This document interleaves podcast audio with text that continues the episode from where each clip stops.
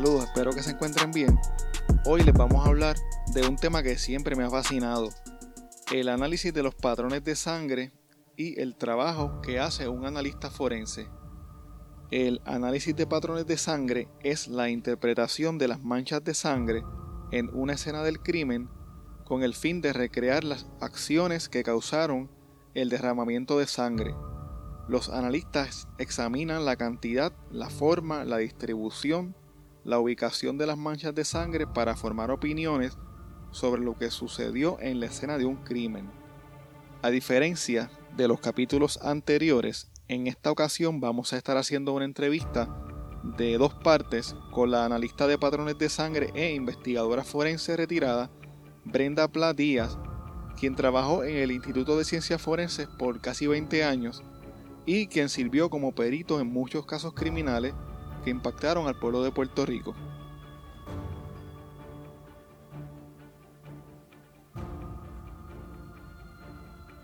Me encuentro hoy con Brenda Pla, ella es eh, analista forense retirada y también experta en análisis de patrones de sangre.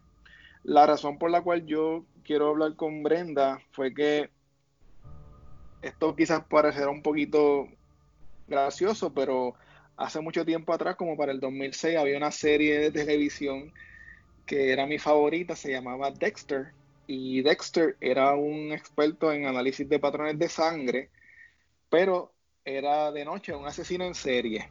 Y él tenía la particularidad que él solamente asesinaba a, las personas que se escapaban de la justicia y él, pues, eh, su papá, que era un policía, lo pudo controlar de cierta forma para que él, ese deseo que él tenía de asesinar, lo utilizara solamente para las personas malas. Entonces, esa serie, pues, me fascinó desde el principio y yo hasta empecé a estudiar criminología y terminé un bachillerato en criminología, pues, inspirado por esa serie.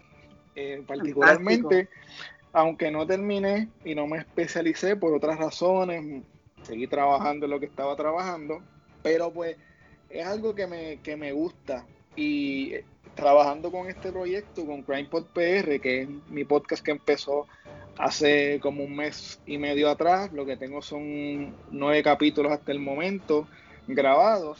Y pues en una de mis investigaciones que yo estoy haciendo apareció el nombre de Brenda Pla y yo dije, wow, ella hace lo que hace Dexter, lo que, lo que yo quería hacer. Y me tomé el atrevimiento de escribirle como un psycho por, por Messenger. como un psycho bendito. Y ella me contestó y, y, y, me encantó la manera en que ella me, me escuchó y tuvimos una conversación reciente para conocernos y romper un poquito el hielo. Y quiero que entonces hablemos hoy eh, primero que nada, pues de lo que es tu, profesión, tu experiencia, que por más de 20 años trabajaste eh, en el Instituto de Ciencias Forenses de Puerto Rico eh, como investigadora forense y análisis de patrones de sangre. así que gracias Brenda Por, por darme la oportunidad de, hablar contigo un ratito y por ser tan amable conmigo. Sí, este, Armando, este, eh, eh, me dejaste sin palabras porque este pues tienes una tiene uno de los instrumentos eh, del éxito. Es ese, esa, esa valentía de acercarte. Pues porque no perdemos nada. No, perdemos nada verdad si me dice no pues no va pues está bien pero este Sí, estuve aproximadamente casi 19 años trabajando en el instituto, fui una servidora pública por más de 20 años, eh, trabajé en la empresa privada primero, eh, trabajé en gobierno, luego en empresa privada, me dediqué a estudiar y en la empresa privada. Y luego, este, luego de unos intentos logro, logro ser, este, cualifiqué para entrar al Instituto de Ciencias Forenses. Y entro en la academia en 1994 Todavía recuerdo como ahora cuando recibo la llamada que me dicen, este, Brinda, entraste a la academia, ven a filmar. Para mí eso fue un gran evento porque mi bachillerato, la especialidad era en la escena del crimen. Este, te felicito, gracias por, por, escribirme, este, fuiste muy respetuoso y de la misma forma yo soy una persona muy accesible. No soy la única analista de patrones de sangre, está el compañero, el distinguido compañero, este, eh, Víctor Pérez, este, uno de los supervisores, eh, Víctor Pérez, eh, ya no está en instituto, la doctora Daisy Serrano es tremenda en análisis de patrones de sangre, una maestra, fue la última persona que me dio un readestramiento y una profesora innata eh, y amiga. Los dos son muy buenos amigos míos. Este, y muy accesibles también. Son dos personas sumamente accesibles, especialmente con las personas este, jóvenes y emprendedoras como tú, y como posiblemente muchos nos están escuchando. Pues eh, Dexter, te diré que Dexter no era mi serie favorita. Mi serie favorita era CSI Las Vegas. Esa era la que me gustaba, era la que más un poquito así se acercaba un poquito hacia la realidad, pero lo que, lo que no era real, pues obviamente ellos ajustan eh, a un escenario lo que es la realidad, pero este ahora mismo nos encontramos trabajando, em, empezamos a trabajar nuevamente con la publicación, con una publicación este, para que pues eh, dejar de romantizar un poquito más este, lo que es eh, la investigación forense pero no voy a adelantar mucho porque te estoy explicando adelante, ¿ves?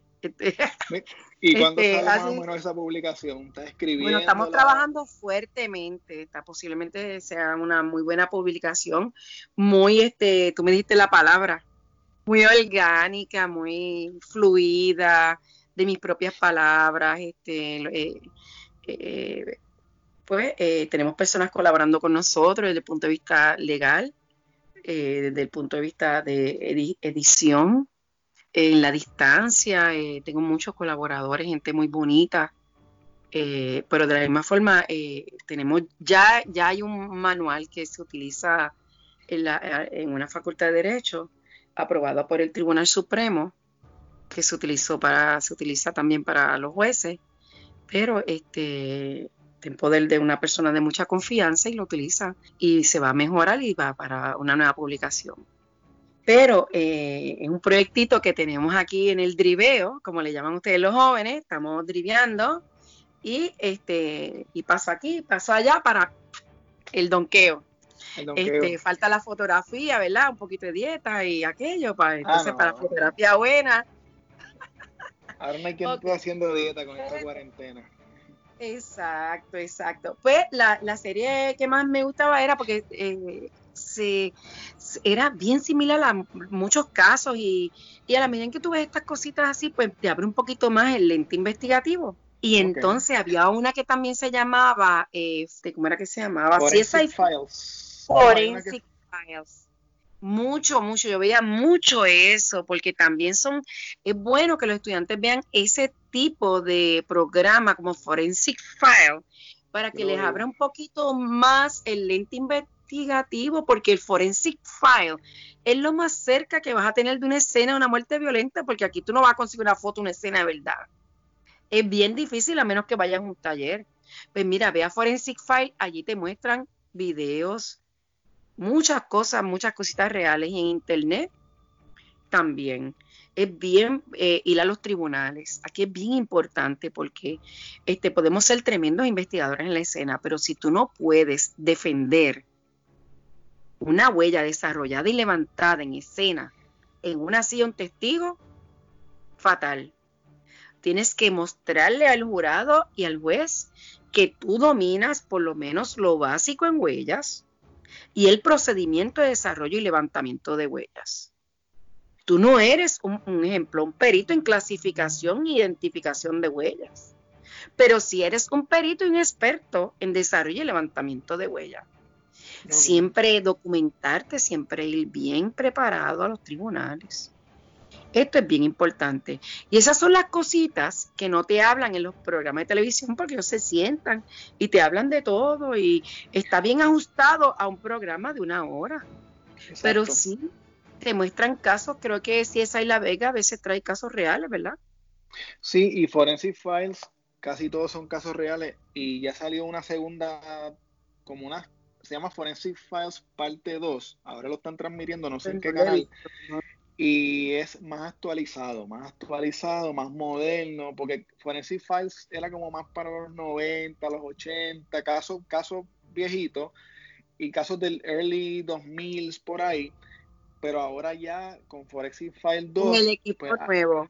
Equipo nuevo, eh, eh, investiga, tipos de investigaciones nuevas.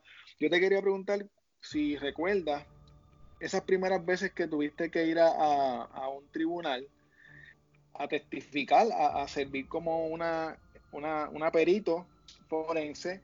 ¿Cómo fue esa experiencia? Eh, lo que me puedas decir de, de, esas primeras veces, de esa primera vez, cómo te sentiste, cómo te preparaste. Bueno, bueno este, sí asistí a muchos tribunales, a muchas citaciones de tribunales, pero la gran mayoría que nos citaban, nos presentábamos y regularmente no nos sentaban. Pero las veces que nos sentaban era bien importante ir bien preparado, ir bien documentado. Un perito debe estar bien presentable, evitar ademanes en la silla del testigo, ser responsivo, no contestar ninguna pregunta que no se te haga. Y en ocasiones un perito no te puede contestar sí o no, porque un perito no es una persona común, no es un testigo lego. Sus respuestas requieren de una explicación y es bien importante que la gente entienda, ah, pero si le dijo sí o no, es sí o no. No, un experto muchas veces no puede contestar sí o no. Es un área gris. Exacto, pero eh, eh, muchas veces las personas por la desinformación no entienden, entienden que no son responsivos. El investigador forense está, tiene un compromiso con la verdad y la justicia. Eso está más que claro. Una vez neutral es un ente neutral, supone que sea un ente neutral. Tú no estás ni con. Nosotros no debemos tener ningún tipo de animosidad con los resultados de ese proceso judicial. Este, y este, el, perito no, no, cuando contesta sí o no, si requiere una explicación, así se le debe de conceder. Si no se le concede, debe de pedir auxilio al tribunal. y la defensa es bastante la defensa es bastante fuerte con ustedes cuando quieren obviamente defender a su, a su acusado lo, los atacan directamente o, ustedes cómo, cómo se ve cómo es esa, esa defensa con ustedes bueno este el que escucha esto y conoce a Brenda Pla y es un profesional es un profesional eh, campo de, eh, es un abogado criminalista, un distinguido abogado criminalista, o un distinguido fiscal o un honorable juez que posiblemente escuche eso, pues saben que pues yo regularmente, si saben que yo voy a testificar, pues tienen que ir preparados. No es, no es, eh, yo voy preparada. Yo estudio mis casos. No quiere decir a veces nunca. Podemos presumir. A veces al mejor cazador se le va la mejor liebre. Exacto. Tenemos que estudiar, tenemos que escuchar bien la pregunta que se nos hace. Ellos tienen su forma. Recuerda que ellos son abogados criminalistas, ellos fueron a una escuela, ellos estudiaron, ellos tienen un juris doctor en lo que ellos están haciendo. Pero yo también estoy adiestrada en testimonio pericial. Y cómo yo debo de responder y me tengo que cuidarme de lo que voy a decir porque ahí está de por medio la culpabilidad o exculpación de una persona que está sentada al lado mío. Y yo soy un ente neutral. Este, ellos tienen unas técnicas de sí no. Eh, yo no sé, dos sí y un no. Y, hay que ver eh, cómo van las... No lo puedes perder. Yo no pierdo nunca de vista a la, al abogado desde el principio que empieza desde el fiscal con su periodo, eh, con su eh, momento de enfriamiento hasta el contra, recontra y hasta todo lo que venga. Tienes que estar bien pendiente y recordar tus respuestas. Tienes que ser consistente con tus respuestas. Para que y no, contradecirte, porque y eso no pasa cuando tú estás diciendo la verdad. Exacto. No, pasa porque, no te vas a contradecir. Y si te hiciste algo mal, si está algo mal, incorrecto, te tienes que parar y pararte no, mirar fijamente y decir, no lo hice. Mucho cuidado cuando dices no lo entendí pertinente, porque cuando algo no es pertinente no va a desfilar como prueba, mucho cuidado. Sí, con ese término. Sí, porque cualquier persona dice, no, no es pertinente, sí es pertinente. Hay que tener mucho cuidado con la, con la palabra pertinencia, contaminación, transferencia. Esas son las palabras más que hay que tener mucho cuidado. Eso no, esa palabra, eh, eh, este, tú tienes que siempre, este, para evitar eso, yo hacía un embalaje adecuado, lo más adecuado posible. Este, la no pertinencia, mejor me llevaba todo. Mejor me llevaba todo. todo lo que, todo lo que yo, lo que es embalaje. Perdona que te interrumpa, yo sé lo que es embalaje, pero alguien que nos está escuchando y no sepa qué es este, embalaje. Eh, colocarla en su empaque apropiado, de acuerdo a las necesidades que tiene esa pieza de evidencia, y embalarla, ponerle la información segura y ponerla bajo llave. Este, la autenticas, cuando tú autenticas le pones tu firma, muchas veces uno firma, le pone el número de patología o le ponen el, la fecha, el número de querella, ahí estás autenticando con tu firma única. Solamente tú la puedes reconocer. Te iba a hacer una pregunta eh, que es el que, es de lo más que me, llama la atención. Vamos a hablar un poquito de sangre, de sangre. Cuéntame, ¿qué, qué historia te cuenta la, la, sangre cuando tú vas a una escena? Porque cuando tú llegas a una escena de un crimen, ahí ocurrió algo, ocurrió un evento, un evento violento, un evento traumático, pero ya quizás ni siquiera hay un cuerpo, quizás no están las personas que, fueron testigos o que participaron del acto. Y cuando tú llegas a la investigación, pues tú vas simplemente a, analizar y a interpretar lo que tú estás viendo allí, lo que tú estás recolectando. Y específicamente la, la, sangre en una escena pues cuenta una historia, nos dice qué pasó allí. Y eso, eso me gustaría que me dijeras más o menos qué es lo que tú ves qué es lo que la, sangre te dice. Pues mira, el análisis de patrones de sangre, aun cuando la cantidad de gotas o la cantidad de sangre en la escena jamás, jamás, no, posiblemente, en algunos casos no nos puede decir la magnitud de la violencia que hubo en esa escena, este, nos puede arrogar mucha, mucha información. Nos puede, eh, teniendo en cuenta los patrones de salpicaduras de sangre, es posible que podamos determinar este, basado en esa salpicadura, la dirección en que viajaba la sangre, el ángulo de ese impacto en el ángulo en que se impacta, esa sangre, el área de origen, la velocidad con la velocidad que, este, general de la sangre. Los patrones de las salpicaduras de sangre también pueden ayudar a determinar si la víctima murió a causa de un suicidio o tal vez un homicidio, todo depende de los hallazgos en la escena. ¿Qué podemos obtener como resultado de una buena interpretación de patrones de sangre, Armando? Podemos incluir punto de origen de la sangre, el ángulo en que una gota de sangre golpea la superficie, como habíamos hablado, el lugar de posición de la fuente de sangre. La fuente de sangre es la fuente de sangre, vamos estamos hablando de personas, ¿verdad? La posición de esa fuente de sangre en el momento que se le infringen los impactos por experiencia. Caso resuelto que tengo. En una ocasión estaba la fuente de sangre, ah, pero ella estaba, no, no, esa fuente de sangre estaba inmóvil en el momento dado que recibe constantes impactos en ese lugar. ¿Ves? Como surgió en un caso. El movimiento de la víctima sangrando en la escena del crimen se movió, recibe impacto en esta área, en un ángulo de izquierda a derecha, se movió, abrió la puerta, recibe otro impacto en la puerta, la puerta estaba abierta o cerrada. Aquí falta una mesa o aquí falta una silla. ¿Por qué? Porque hay ausencia de patrones de sangre. ¿Ves? El número mínimo de golpes, ya más o menos mientras te voy recreando la sangre en la, en la escena. La ubicación aproximada de un individuo dando golpes y producen un patrón de mancha de sangre. Un ejemplo, el caso de Yexeira Torres, el caso que todo el mundo conocía como la bailarina, pero ella tiene un nombre y un apellido. Las personas se llaman por su nombre y un apellido.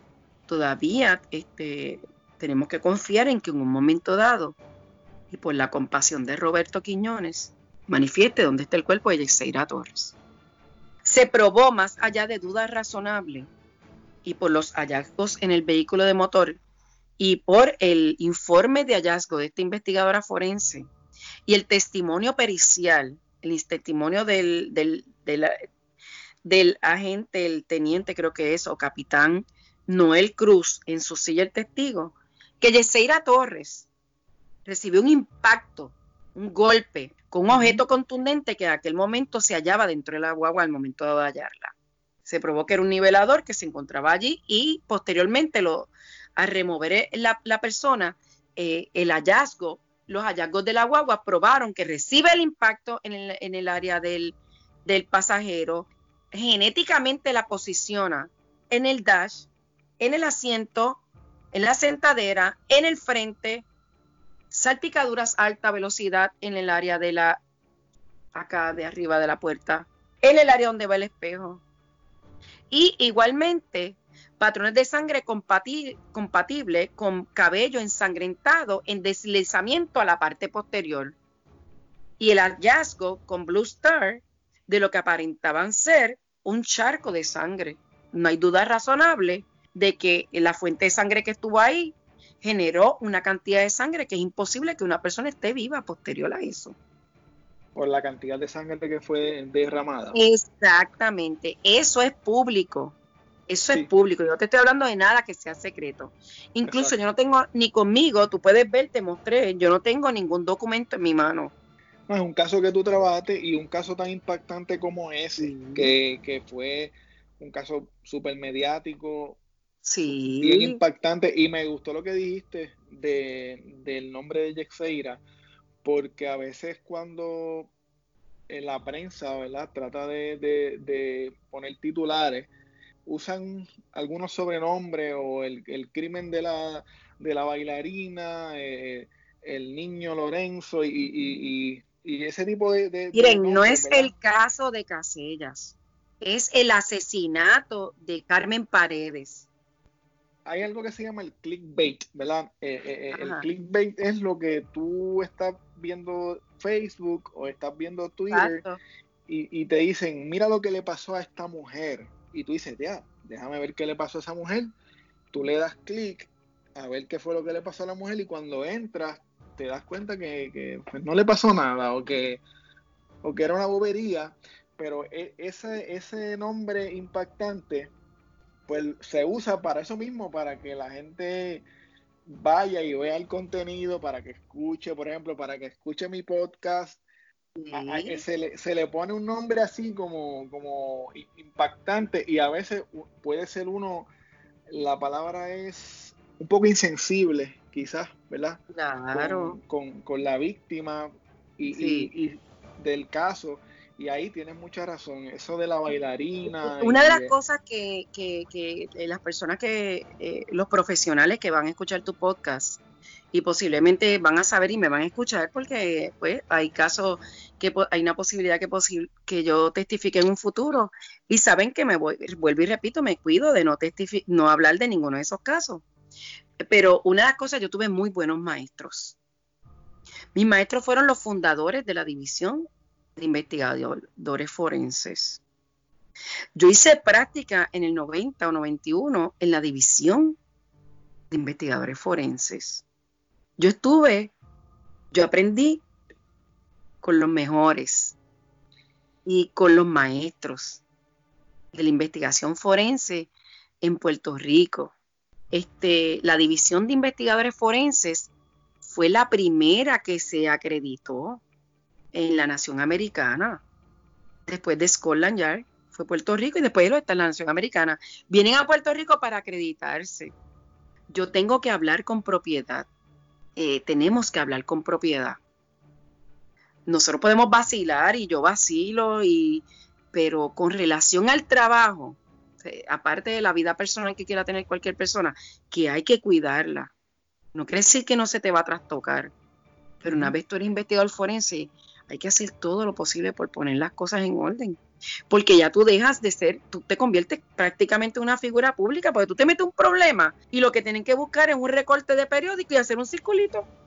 Este investigador forense, ya ustedes lo vieron, lo hemos visto, hablar con propiedad. Y los casos y las víctimas hay que hablar con propiedad. Te iba a este preguntar, según lo que me estás diciendo, pues me, me llama la atención porque se nota que hay una serie de profesionales en Puerto Rico y ha habido a través de la historia una serie de profesionales en Puerto Rico de, alto nivel eh, en todas las ramas de, la ciencia forense y muchas veces eh, hay, una percepción a veces en, la gente que muchos casos quedan sin, sin esclarecer, ¿verdad? Y no sé si me, me puedas hablar de eso, de, de qué tú opinas de que pudiese estar pasando o por qué la gente tiene esa percepción de que aquí pues los casos no, no, no se esclarecen, de que aquí la gente se sale con la suya. ¿Qué me pudieses decir de esa Aquí los casos se esclarecen, aquí los casos se esclarecen. Aquí el instituto está trabajando a todo vapor con los recursos que tiene. E, eso a mí me consta. Está trabajando con los recursos que tiene y cada día está tratando de conseguir más y mejores recursos no tan solo a través de, los, sus administradores, sino a, través de, las personas en que se delegan. Pero mientras estén en el aparato, y ese aparato de, departamento de seguridad pública, eh, se afecta demasiado la agilidad y contratación. Tenemos un personal que puede estar hasta cierto punto, parte del personal rezagado, cansado, y aún así no claudique y asiste a sus turnos y va a trabajar pero también a la misma vez, si el caso está hoy, llaman que necesitan una prueba de un, análisis para un juicio que se va a ver la semana que viene, pues se van a seguir eh, el tribunal de Arecibo, el tribunal de Fajardo necesita esta prueba, el tribunal, pues se va a alterar el orden de cualquier análisis que necesite. En cuanto al esclarecimiento de casos, en cuanto al esclarecimiento de casos, yo no te puedo hablar porque eso más bien muchas veces investigación de campo, eso lo hace la policía de Puerto Rico, pues el instituto, la, la, culpa es huérfana. Exacto. De decir, no, el instituto no me entregaba aquello y lo otro, pues vamos entonces para el instituto a ver qué es lo que hay. Pero no, se queda ahí y no se aclara. Pues mire, yo tengo de este caso, tenemos el informe de hallazgo, tenemos esto, tenemos lo otro, tenemos este análisis. Aquí están todos los análisis que podrán necesitar. Pero si vamos y decimos no, porque estamos esperando que el Instituto de Ciencias Forenses, el Instituto de Ciencias Forenses, claro que puede estar rezagado, ha tenido un impacto este, astronómico. Y yo no, no es que yo trate de defender lo indefendible, no, ni tampoco trataba el de tapar el sol con la mano, pero eh, hay que ser justos también. Hay que, hay que hablar con la verdad. Hay que hablar con la verdad. Y la gente, el puertorriqueño no es tonto. La gente sabe en medio de qué tormenta estaba el instituto cuando se formó aquel meollo. La gente no es tonta, pero que estamos adentro, sabemos muy bien lo que, nos criamos ahí dentro y sabemos lo que está pasando allá adentro. Cuando yo vi aquel revolú y yo vi que, pero ¿qué pasa? Todo el mundo sabía, porque todo el mundo se fue, porque dejaron rezagado al instituto. Dejaron, se fue todo el mundo y dejaron al instituto como una, eh, eh, con una cantidad de cadáveres compatible a una zona de desastre. ¿Te acuerdas? el tiempo de María.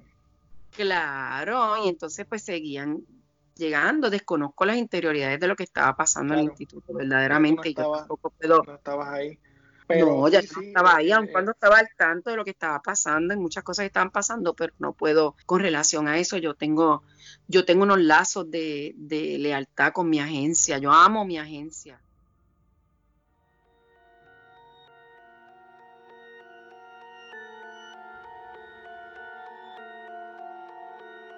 Bueno, hasta aquí el episodio de hoy.